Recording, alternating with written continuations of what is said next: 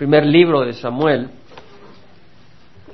que cubre el periodo de tiempo eh, acabando el periodo de jueces. El periodo de jueces fue por el año 1350 antes de Cristo a más o menos el año 1050 antes de Jesucristo. Era un periodo en que cada quien hacía lo que le parecía bien, no había rey en Israel. No había rey en Israel, cada quien hacía lo que le parecía bien y al final de ese periodo vemos eh, que Samuel es quien aparece en el panorama, un hombre que Dios eh, levanta para bendecir a su pueblo y termina el periodo de jueces eh, prácticamente con el levantamiento de Saúl como rey de Israel. lo que es interesante es que Samuel vive más o menos en el tiempo de Sansón más o menos por esa época. Eh, Sansón eh, fue un hombre que eh, Dios había escogido, Dios había apartado, sin embargo vivió su vida bastante en desorden. Tenemos ahora acá la comparación con Samuel, un hombre que vive la vida en orden, la vive bajo el orden y la dirección del Señor.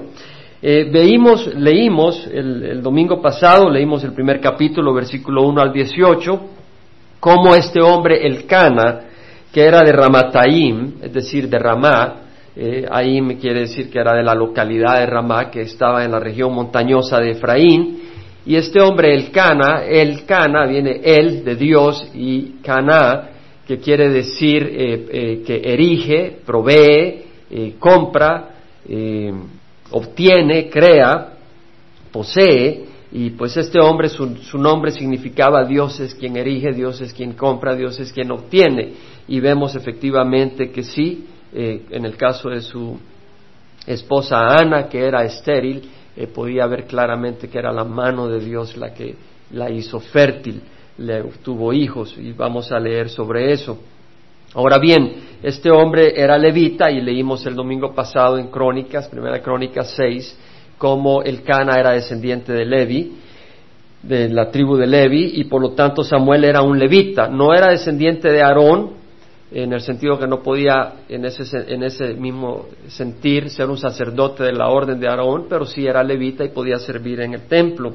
Y vemos de que el Cana tenía dos mujeres, Ana y Penina, y vimos cómo este hombre era un hombre piadoso, era un hombre temeroso de Dios, iba cada año al templo, o sea, al tabernáculo, no existía el templo todavía, pero sí existía el tabernáculo donde se manifestaba el Señor, tenían el arca del pacto, y lo hacía cada año, iba con su familia, con sus esposas.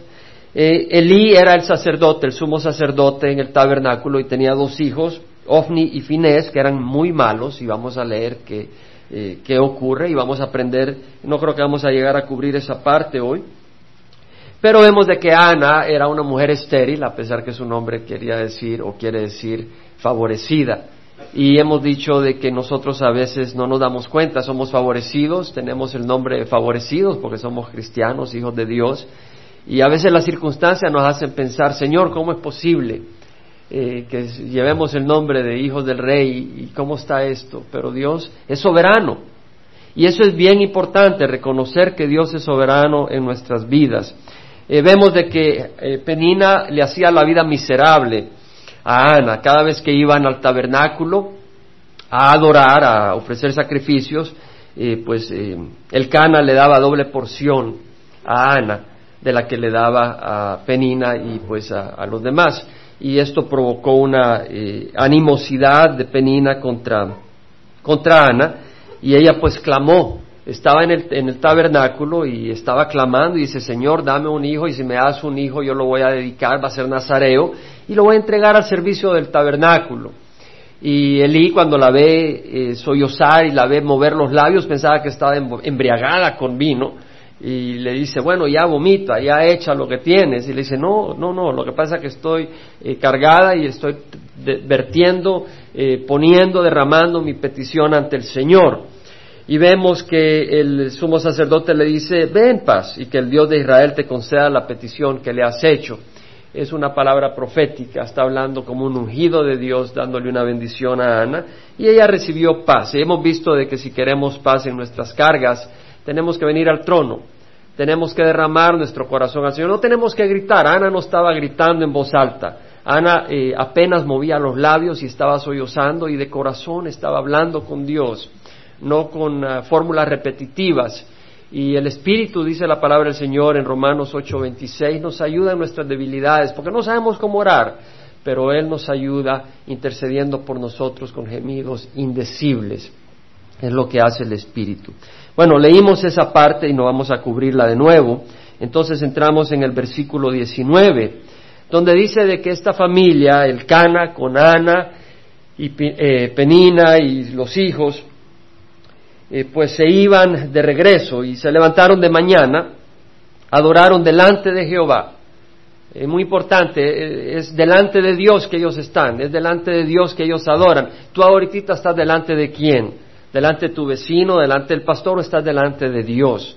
Es mi oración que tú estés ahora delante de Dios, no delante de mí, sino delante de Dios que tu corazón esté sensible a la voz del Señor, porque el Señor te está hablando, porque cada vez que proclamamos su palabra es la voz de Dios para nosotros. Y vemos que se levantaron y adoraron delante de Jehová, no para que les vieran, no para que extienden las manos, pero no importa, el propósito no es que te vean las manos, no es que vean tu ropa, sino que vea el Señor tu corazón y que tú viertas tu corazón ante el Señor. Adoraron delante de Jehová y regresaron de nuevo a su casa en Ramá es decir, Ramataim, aquí vemos que se le menciona como Ramá. Y el Cana se llegó a, su, a Ana, su mujer, se llegó, es decir, tuvo relación íntima, y Jehová se acordó de ella. No quiere decir que Dios se había olvidado de ella. Acuérdase que cuando Ana estaba orando, dice, acuérdate de mí. Es decir, Ana se sentía olvidada del Señor. Tal vez tú en tus crisis muchas veces te sientes olvidado del Señor.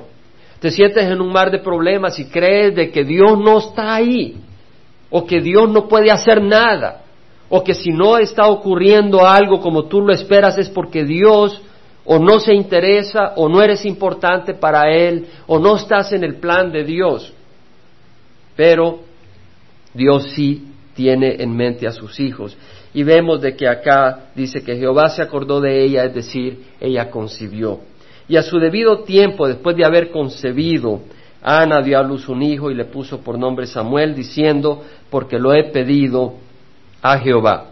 Ahora entendamos de que Ana se sentía olvidada y recordemos de que muchas veces eh, creemos que Dios no es soberano y el Señor ha estado hablando mucho en mi corazón y yo creo que eh, uno de pastor también comparte estas cosas porque sabe que no solo es para uno, la soberanía de Dios. Dios es soberano en Efesios dice hemos obtenido herencia y hemos sido predestinados de acuerdo al propósito de aquel que obra todas las cosas, de acuerdo al consejo de su voluntad. Es decir, el propósito de Dios es bendecirnos y Él está en control. Dice la palabra del Señor de que hemos recibido salvación por gracia, por medio de la fe, no por obras, para que nadie se gloríe, porque somos hechura suya, creados en Cristo Jesús. Somos hechura de Jesucristo. Jesucristo nos está moldeando a través de las circunstancias. Las circunstancias no escapan de Dios. Las circunstancias son el fuego, son los elementos, son las herramientas que Dios usa para moldear a sus hijos. No solo ocurren porque Dios dice, bueno, tengo que dejar que ocurra esto porque ni modo, no puedo meter la mano en todo. No, no, no, no. Dios tiene control absoluto y está usando las circunstancias para que si tú te dejas moldear, tú vas a ser moldeado a la imagen de Jesucristo. Bueno, vemos de que Ana le pone por nombre y, y, por supuesto el Cana a su hijo Samuel, que quiere decir oído por Dios. Es decir, el llamado, el clamor de ella era tener un varón. Ese varón, esa petición fue oída por Dios y él le llama Samuel. Él, el él quiere decir Dios. Y el Sama, eh, oír, escuchar, oído por Dios. Este niño era respuesta de la oración. Qué hermoso saber que uno es respuesta de la oración de alguien pero sabes qué? Tú eres parte del plan de Dios. Nadie nace por accidente. Nadie nace por accidente. Dios en su soberanía permite y lo tiene planeado. Todo está dentro de las manos del Señor. Subió el varón el Cana con toda su casa a ofrecer a Jehová el sacrificio anual y a pagar sus votos. Pero Ana no subió, pues dijo a su marido, no subiré hasta que el niño sea destetado entonces lo llevaré para que se presente delante de Jehová y se quede ahí para siempre. Vemos el corazón de Ana, su ministerio era su familia. la madre eh, tenía una responsabilidad y es su familia, su primera responsabilidad. Y vemos de que pues ella así lo ve. El Cana, su marido, le dijo, haz lo que quieras, lo que mejor te parezca, quédate hasta que lo hayas destetado. Generalmente destetaban a los niños a los tres años en Israel. Solamente confirme el Señor su palabra, es decir, eh, cuando Elí bendijo a Ana, dijo que el Dios de Israel te conceda la petición que le has hecho, pues la petición no solo es que tenga un hijo, sino que ese hijo pues viva, que pueda crecer y ser de bendición. Y, pues el Cana dice, bueno, si no vienes, eh, espero yo que Dios todavía nos bendiga, que no piense que te, te estás haciendo para atrás. Pero Dios conoce los corazones. Dios conoce el corazón. Y la mujer se quedó y crió a su hijo hasta que lo destetó. Después de haberlo destetado, lo llevó consigo con un novío de tres años, una efa de harina, es decir, 22 litros de harina y una odre de vino, y lo trajo a la casa de Jehová en Silo, aunque el niño era pequeño. Entonces sacrificaron el novío y trajeron el niño a Elí. Vemos de que Ana cumple su promesa. Ella dijo, oh Señor mío, vive tu alma, Señor mío, yo soy la mujer que estuve aquí junto a ti orando a Jehová. Junto al sumo sacerdote, no dice vine a orarte a ti, vine a orar al Señor y estaba a la par tuya cuando me viste. Pero este niño oraba y Jehová me ha concedido la petición que le hice. ¿Qué quiere decir? Ana reconoce que era Dios quien le estaba dando ese bebé. Ana reconoce la mano de Dios. Muchas veces nosotros pedimos y cuando vienen las bendiciones se nos olvida darle gracias a Dios. Como aquella persona que estaba lavando ventanas en el quinto piso de un edificio y se vino para abajo y dice, Señor, ayúdame. Y el cincho quedó trabado en un clavo ahí por el segundo piso antes de caer. Y dice, Señor, ya no necesito tu ayuda. Ya este clavo me salvó el pellejo. Y así somos a veces. Pedimos ayuda y se nos olvida que es el Señor el que nos está bendiciendo. Pero Ana sí reconocía que era el Señor. El Señor me ha concedido la petición que le hice. Por lo cual yo también lo he dedicado al Señor. Todos los días de su vida estará dedicado a Jehová y adoró allí a Jehová. Llevó a su niño de tres años. Es decir, ella entendía que le había hecho una promesa al Señor. Muchos venimos al Señor y decimos, Señor, te voy a entregar mi vida, te voy a servir consígueme nomás una novia porque me siento solo y consigues la novia y después ya no tienes tiempo para el Señor. Andas allá en los nightclubs o bailando o lo que quieras. yo no sé si cuando tú viniste al Señor le prometiste servirle de corazón. Yo creo que no puedes venir al Señor de otra manera. Si Él es Señor, tú eres su siervo. Y si vienes al Señor, estás cumpliendo la promesa. Y no es el, esfuerzo externo, es nuestro corazón. Señor, yo te amo, yo te voy a seguir, tú eres mi Dios. ¿Es cierto ahora? ¿O fue cierto hace diez años? Espero que siga siendo cierto ahora, que cumplamos esa promesa, que el Señor es nuestra pasión. Ana, en su gozo, elabora este cántico, pero realmente no es Ana. Ana es el instrumento, el cántico es ungidísimo por el Espíritu Santo. Y dice la palabra del Señor que Ana oró y dijo, mi corazón se regocija en Jehová. Mi fortaleza en Jehová se exalta. La palabra por fortaleza es cuerno. El cuerno es un símbolo de poder. El, toro usa el cuerno para defensa y para ataque. el búfalo de agua etcétera.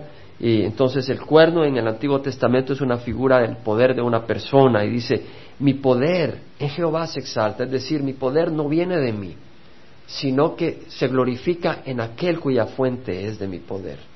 Y esa fuente es Jehová. Mi corazón se regocija en Jehová, mi fortaleza en Jehová se exalta. Mi boca sin temor habla contra mis enemigos por cuanto me regocijo en tu salvación. Tal vez tú dirás, no, Ana es una hipócrita. Ella pide por un hijo y cuando recibe el hijo dice, yo me exalto en el Señor. Es mentira, ella se está exaltando en su hijo. No es cierto. No es cierto. ¿Qué es lo que nos enseña la escritura acá? Acá la escritura nos hace ver de que Ana se sentía abandonada. Ana se sentía olvidada. Y no hay peor cosa que sentirse olvidado de Dios. Sentir que Dios no escucha tu petición, tu necesidad. Y cuando Ana pide por ese hijo y clama y recibe a ese hijo, Ana no solo recibe al hijo, sino que se da cuenta que ella es especial para Dios. Y cuando ella se da cuenta que ella es especial para Dios, su hijo es segundo lugar. Primer lugar es saber que ella es importante y especial y que Dios escucha sus oraciones. Y eso es algo muy hermoso. Por eso ella se regocija en el Señor. Habacuc fue un profeta eh, que estaba todo desanimado, estaba viendo la injusticia que había en Israel, la maldad, no había rectitud, aún el sacerdocio estaba corrompido, había corrupción. Y Habacuc dice, Señor, ¿cómo es posible que esté ocurriendo todo eso? Y el Señor dice, voy a levantar a los caldeos y los voy a usar como mi brazo de justicia y, voy a, destruir. Y, y Habacuc dice, Señor, ¿cómo es? tus ojos son muy puros para mirar la maldad. ¿Cómo vas a usar a alguien para, para juzgar a alguien que es más justo que esa persona, que, que los caldeos. ¿Cómo vas a usar a los caldeos que son peores para juzgar a tu pueblo? Y el Señor le dice, ¿sabes qué? La tierra será llena de la gloria del Señor como las aguas cubren la mar. Y el justo vivirá por la fe. Yo voy a juzgar a los caldeos y les va a caer. Pero también yo tengo un plan y entonces Habacuc se dio cuenta que en este mundo podemos pasar por situaciones que no entendemos, pero Dios tiene el plan. Dios está en control. Aunque tal vez tú no puedes entender. la palabra del Señor dice en Mateo 10, 29, no se venden dos pajarillos por un cuarto y sin embargo ninguno de ellos caerá a tierra sin permitirlo vuestro Padre. Es decir, ¿sabes tú que un pajarillo no se puede caer al suelo si Dios no lo permite? ¿Tú crees que Jesús miente? ¿Tú crees que Jesús nos está diciendo eso porque suena bonito? Un pelo de tu cabeza no se puede caer sin que el Señor lo permita. Ese es el control que Dios tiene. Cuando, cae un cuando tú le vas a disparar a un pajarito y, tal vez lo vas a matar, un ángel te puede mover. O el Señor puede enviar un viento y, y mover el pajarito. El Señor tiene control absoluto. Y Él él en su plan permite las cosas. Y su plan para sus hijos es bendición, moldearnos a su imagen. Habacuc dice, aunque la higuera no eche brotes, ni haya fruto en las viñas. Habacuc 3, 17 al 18. Es decir, ya lo hemos leído. Y, tú dices, bueno, pero ya lo ha leído usted, hermano. Sabes, yo me he memorizado estos versículos y los he meditado. Y he hallado dificultad en memorizar Habacuc 3, 17 al 18. Y en esa dificultad he visto la mano de Dios. Dios quiere que yo medite mucho en esos versículos. ¿Y por qué es importante? Porque el justo va a vivir por su fe. Y es muy importante no vivir en base a las circunstancias. Por eso dice Habacuc, aunque la higuera no eche brotes, ni haya fruto en las viñas, aunque falte el producto del olivo y los campos no produzcan alimento, aunque falten las ovejas del aprisco y no haya vacas en los establos, con todo yo me alegraré en Jehová. Me regocijaré en el Dios de mi salvación. Es decir, Habacuc, aunque estaba todo infeliz, cuando vio a Dios y entendió que Dios tiene un plan, que el mundo no está fuera de control. Sí, está fuera de control aparentemente, pero Dios está permitiendo las fuerzas y las están las está, permite las fuerzas de acuerdo a su plan y a su propósito. Satanás no puede hacer nada si no está dentro del plan de Dios para lograr un propósito que es de bendición para los suyos y de maldición para los que rechazan a su Hijo Jesucristo. Por eso dice, yo me regocijaré en el Dios de mi salvación. Y Ana dice, mi corazón se regocija en Jehová. Luego dice, no hay santo como Jehová, en verdad no hay otro fuera de ti, ni hay roca como nuestro Dios. Es decir, no hay un santo, es decir, santo quiere decir puro, perfecto, limpio en su manera de ser. Y nuestro Dios es santo. ¿Por qué dice Ana, no hay santo como Jehová? Porque ella era objeto de la burla de Penina, era objeto del desprecio, y Dios es santo. Y Dios no va a permitir eso. Lo permite por un tiempo. Y tal vez tú como cristiano sufres, tal vez tú por seguir al Señor sufres, pero Dios es santo. Y un día va a ser justicia. Y un día te va a premiar a ti si perseveras. Porque Dios es santo. Por eso ella dice, no hay santo como Jehová, porque ella vio la santidad de Dios al hacerle justicia a ella. No hay otro fuera de ti, es decir, no hay otro Dios, no hay roca como nuestro Dios. Vamos a oír la voz del Señor. Isaías 42, 8 dice, yo soy Jehová, ese es mi nombre, mi gloria a otro no daré. Es decir, Dios no comparte su gloria con nadie, ni mi alabanzas a imágenes talladas. Es decir, Dios quiere recibir la alabanza. Dios quiere recibir la atención porque Él es el único que nos puede ayudar. Él es el único que está en control. He aquí las cosas anteriores se han cumplido, yo anuncio cosas nuevas. El único que puede hacer eso es el Señor. En Isaías 44.8 dice, ¿hay otro Dios fuera de mí o hay otra roca? No conozco ninguna. Estoy leyendo la historia de la iglesia y es interesante que la iglesia por un momento se desvía y piensa que la roca es su nombre. Y piensa que la iglesia está fundada en una roca que es su nombre. Y la Biblia dice, no hay otra roca. La roca es Jesucristo. La roca es Jesucristo, el Hijo del Dios viviente. Y la cabeza de la iglesia es Jesucristo. Es interesante leer sobre la historia de la iglesia que leo que a veces se pelean y escogen quién va a ser la cabeza de la iglesia y unos se declaran, yo soy el máximo, la cabeza de la iglesia. Y no, la Biblia dice que la cabeza es Jesucristo y que la cabeza del hombre es Cristo. La cabeza de la mujer es el hombre. Vemos que Dios nos establece y nos habla a través de su palabra. Bueno, eh, dice, no os jactéis más con tanto orgullo, dice eh, Ana. No salga la arrogancia de vuestra boca, sí, porque era arrogante Penina, se había sentido humillada ella. Eh, Ana, pero Jehová es Dios de sabiduría y por él son pesadas las acciones. Hermanos, Dios pesa las acciones. Dios está en total control. Quebrados son los arcos de los fuertes. Hay un día en que el fuerte será quebrantado, pero los débiles se ciñen de poder. ¿Sabes qué? Yo me doy cuenta que cuando estoy más quebrantado por las circunstancias es cuando más oportunidad hay de que el Señor me use. Quiere decir de que el Señor necesita que tú estés quebrantado o no, pero tú lo necesitas tú lo necesitas. Cuando estamos fuertes, cuando no estamos bajo cargas, bajo dificultades, nuestra carne como que toma control, como que nos sentimos fuertes.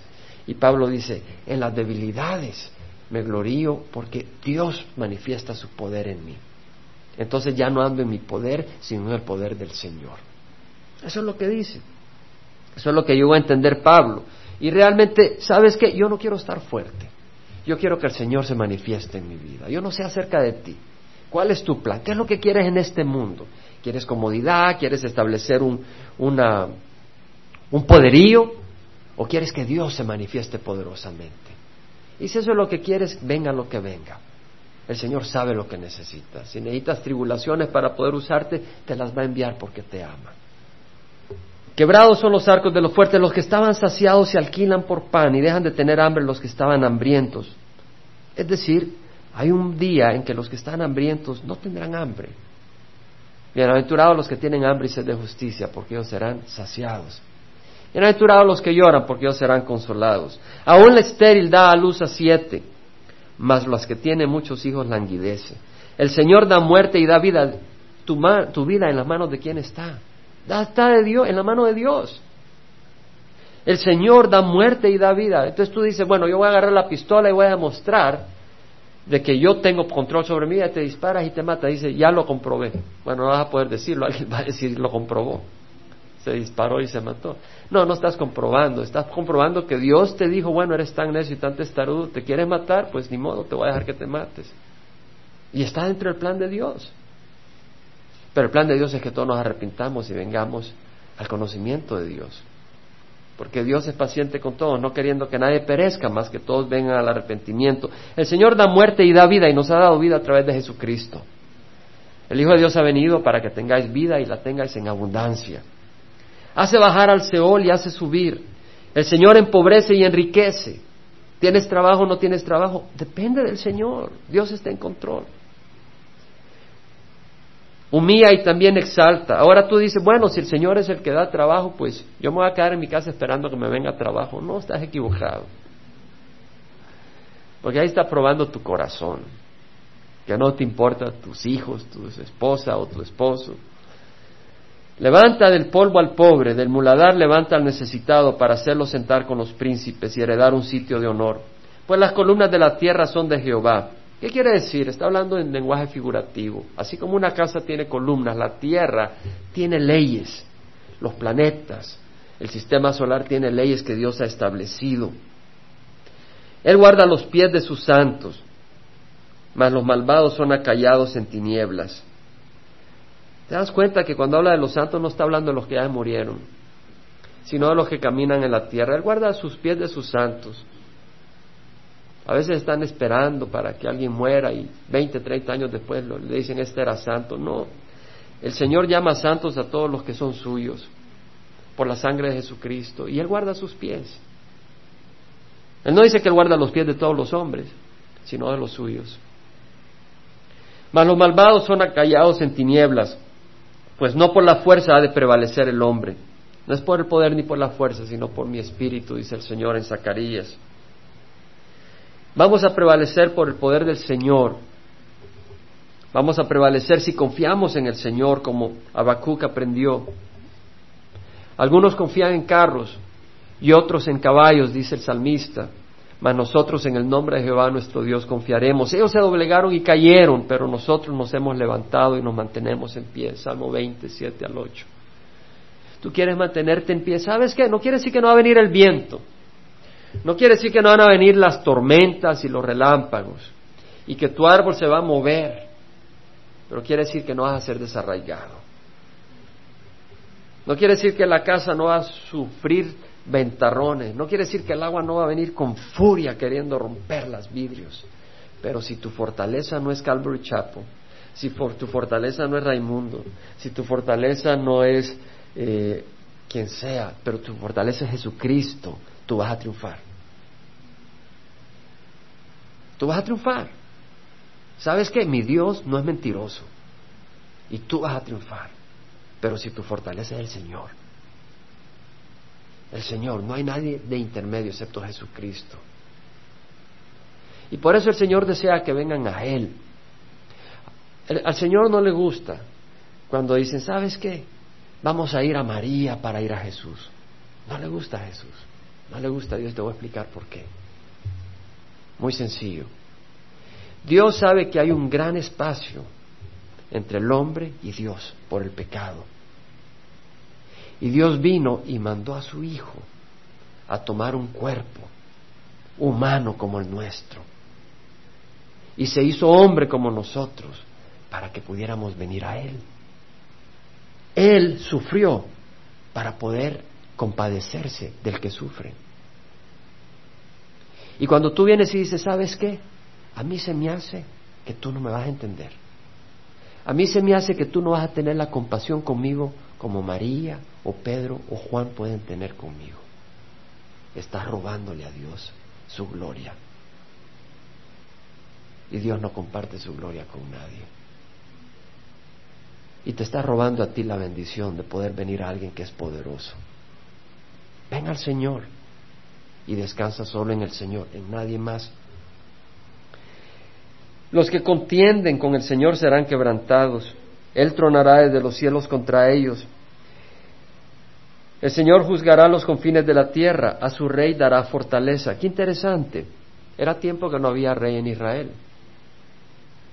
Y sin embargo, Ana habla del rey, habla de Jesús. Jesús es profetizado desde el libro de Génesis. En el libro de Génesis, leemos en Génesis 3:15 que el Señor le dice a la serpiente, pondré enemistad entre ti y la mujer, y entre tu simiente y su simiente, es decir, entre tu descendencia y la tuya. Él te herirá en la cabeza, es decir, Jesucristo, y tú lo herirás en el calcañar, es decir, el diablo mordió a Jesús en el calcañar, en la cruz, pero Jesús lo aplastó en la cruz. Desde ahí está profetizado. Y como rey, en Génesis 49.10, cuando Jacobo bendice a sus hijos y profetiza de los doce hijos, las doce tribus, hablando de Judá, de donde viene el Señor. Dice, el cetro no se apartará de Judá. Está hablando de un rey, de un reinado. Y dice, ni la vara de gobernante entre sus pies hasta que venga Silo. Silo quiere decir tranquilo, es un, es un tipo del Mesías, un epíteto de Mesías. O también quiere decir a quien pertenezca, a quien pertenezca la vara del cetro de rey permanente, y ese es Jesús. Y a él se ha dada la obediencia de los pueblos, Génesis 49, 10. O sea que hablando bendiciones para Judá, eh, Jacob profetiza que iba a haber, que Judá iba a tener reyes, de Judá iban a salir reyes, y de ahí iba a haber un cetro que iba a gobernar sobre todos los pueblos, y ese es Jesucristo. En Génesis está, en números, en el capítulo 24, versículo 7, 17, usted puede leerlo como referencia. También se habla de ese reinado eh, de nuestro Señor, que una estrella saldrá de Israel. Y los hombres sabios que vinieron buscando esa estrella, siguiendo esa estrella, llegaron, vinieron del oriente, llegaron a, Belén a adorar al Señor Jesucristo, al rey que había nacido, y le trajeron regalos dignos de un rey, incienso, oro y mirra. A su rey dará fortaleza y ensalzará el poder de su ungido. Entonces el Cana se fue a Ramá un niño puede servir a Dios desde que está bebé. Les enseñas a cantar alabanza. Yo recuerdo cuando estamos en Carolina del Sur, no me olvida, íbamos de shopping o en Georgia. Y a veces ya mis hijos los ponía en la carreta de compras y se ponían a alabar en voz alta al Señor. A todo pulmón. Y yo me sentía gozoso. Y ellos estaban sirviendo al Señor en público. No lo hacían por la gente, se los aseguro. Ellos cantaban de alegría. O tal vez íbamos al zoológico. Nos hicimos miembros de la sociedad zoológica ahí de South Carolina porque teníamos un zoológico muy lindo, pequeño pero muy lindo. Íbamos al zoológico y, y glorificábamos al Señor al ver los pájaros, etcétera. Y pues un niño cuando dice, mira papi lo que Dios ha hecho, está dándole gloria a Dios. Tú desde ahora a tus hijos enséñales a que sirvan a Dios. Más que decir, mira, vas a llegar a ser un médico, vas a llegar a ser un profesional. Pon en su corazón valorar el llegar a ser un siervo de Dios. Porque lo que está en tu corazón se lo transmites a tus hijos. Si para ti servir a Dios es una carga, se lo vas a transmitir a tus hijos. Si para ti servir a Dios es un gozo y un privilegio, se lo vas a transmitir a tus hijos. Entonces transmítele a tus hijos, pero para poder transmitirlo tienes que tenerlo. Y lo tienes o no lo tienes, no hay término medio. O tienes el gozo del Señor o tienes la pasión por el Señor o no la tienes. Y si no la tienes, pídesela. Porque Él no está buscando que no la tienes para decir no lo tienes. Él te quiere bendecir.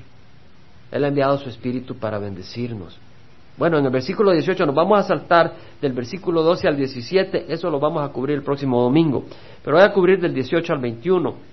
Del 12 al 17 cubriremos después, porque cubriremos ahí eh, a los hijos Ofni y, y, que eran muy malvados y, hay mucha enseñanza, no quiero acelerarlo, tenemos también la Santa Cena. Versículo 18 dice que Samuel siendo niño ministraba delante de Jehová. Una vez más, siendo niño ministraba delante de Jehová usando un éfod de lino. Tú dices, no, mi hijo tiene ocho años o doce años, no, no, no, no lo voy a poner a servir, ponlo a servir. Aquí a veces vienen hermanos a, servir, no, a veces vienen hermanos a servir, ¿cómo que a veces? Todos los domingos vienen muchos hermanos a servir. Y algunos traen a sus hijos y vemos a sus hijos ayudando. No los fuerces, pero sí los puedes disciplinar y guiar. Tienes que ser sabio. Tiene que ser una experiencia guiada por el Espíritu. Tienes que usar sabiduría, tienes que disciplinar, tienes que enseñar a, los hijos, a tus hijos a servir, pero también tienes que hacerlo de una manera donde no es una carga, donde no lo malentienden y empiezan a aborrecerlo. Tienes que dejarte guiar por el Espíritu. Siendo niño ministraba delante de Jehová. De nuevo, tú sirves delante de quién? Usando un efod de lino, es decir, una túnica sacerdotal. Su madre le hacía una túnica pequeña cada año y se la traía cuando subía con su marido a ofrecer el sacrificio anual. Entonces Elí bendecía a Elcana y a su mujer y decía, que Jehová te dé hijos de esta mujer en lugar del que ella dedicó a Jehová. Y regresaba a su casa. Vea la seriedad de Ana en, obedecer a Dios. Ella le había prometido a su hijo y su único hijo. Ella había sido estéril, pero agarra a su único hijo y se lo entrega al Señor. ¿De quiénes son tus hijos? Y el Señor visitó a Ana, es decir, tuvo más hijos. Y ella concibió y dio a luz tres hijos y dos hijas. Y el niño Samuel crecía delante de Jehová. Mira, no solo le dio un hijo, le dio tres hijos y dos hijas. Es decir, Dios estaba moldeando las circunstancias. No había juez, no había rey en Israel. Cada quien hacía lo que le daba la santa gana. Y pues Sansón había dado un ejemplo de, pues, andar en capricho, realmente. Y viene el Señor y dice, ¿sabes qué? No se lo dijo a Ana, pero Ana no va a tener hijos. Y Ana se desespera. Y Ana empieza a clamar. Y en su desesperación dice, te lo voy a dar, Señor. Y el Señor dice, eso es lo que estaba esperando. Porque quiero levantar a un profeta en Israel. Y así levanta a este hombre, a Samuel. Y vamos a leer la historia preciosa de Samuel. Pero era el plan de Dios. Y ahora viene el Señor y la bendice más. Ana da todo lo que tenía y el Señor se lo multiplica. Ella da a su hijo y el Señor le da cinco más. Dale todo al Señor, vas a ganar. Pero no se lo des para que Él te dé. ¿Sabes qué? Yo como padre, mis hijos no hacen eso, pero yo como padre, si un hijo me diera algo para que yo le dé, me dolería. Si un hijo me da algo porque me ama, me da gozo. Pero si un hijo me diera algo a mí para sacarme algo, me dolería. Mis hijos no son así, gracias a Dios. Pero tú crees que si vas a venir a Dios y le digo, Señor, te doy mil dólares para que me dé diez mil, Dios se va a gozar. Estás queriendo hacer negocio y ganarte tu mejor lado. Estás queriendo comercializar con el Señor. Dios merece más que eso. vamos a parar. Vamos a cerrar los ojos. Nuestro Dios es bello. ¿Tienes al Señor en tu corazón? ¿Tienes esperanza? Pues puedes tenerlo si no. Recíbelo en tu corazón. Dios es un Dios de esperanza.